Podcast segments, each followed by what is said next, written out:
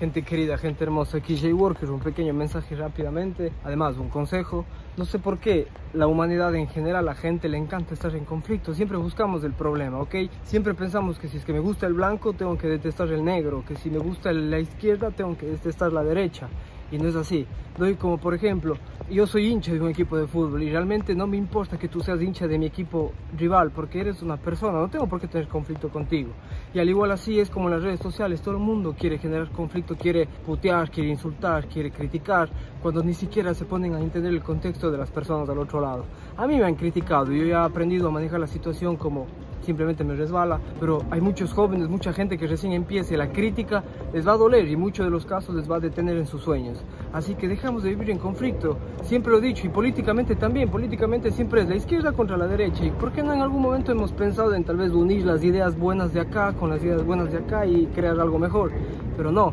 Siempre hay el sentimiento de que yo quiero ganar, yo quiero ser el vencedor, mi idea tiene que ser la mejor, mi filosofía es la que vale. Y es así como creo que muchas de las cosas de Latinoamérica por eso están andando mal. Y por eso es que en muchos de los países se le pone el nombre del partido político, se le pone el nombre de la ideología, el nombre de una persona a que te des una idea de que él quiere ganar, así como es el chavismo, así como es el correísmo, así como etcétera, etcétera, etcétera. Así que pongámonos a pensar que la vida no se trata de conflicto, no tenemos que generar conflicto por todo, tenemos que vivir en armonía, en tranquilidad, es mucho más fácil, mucho más pacífico.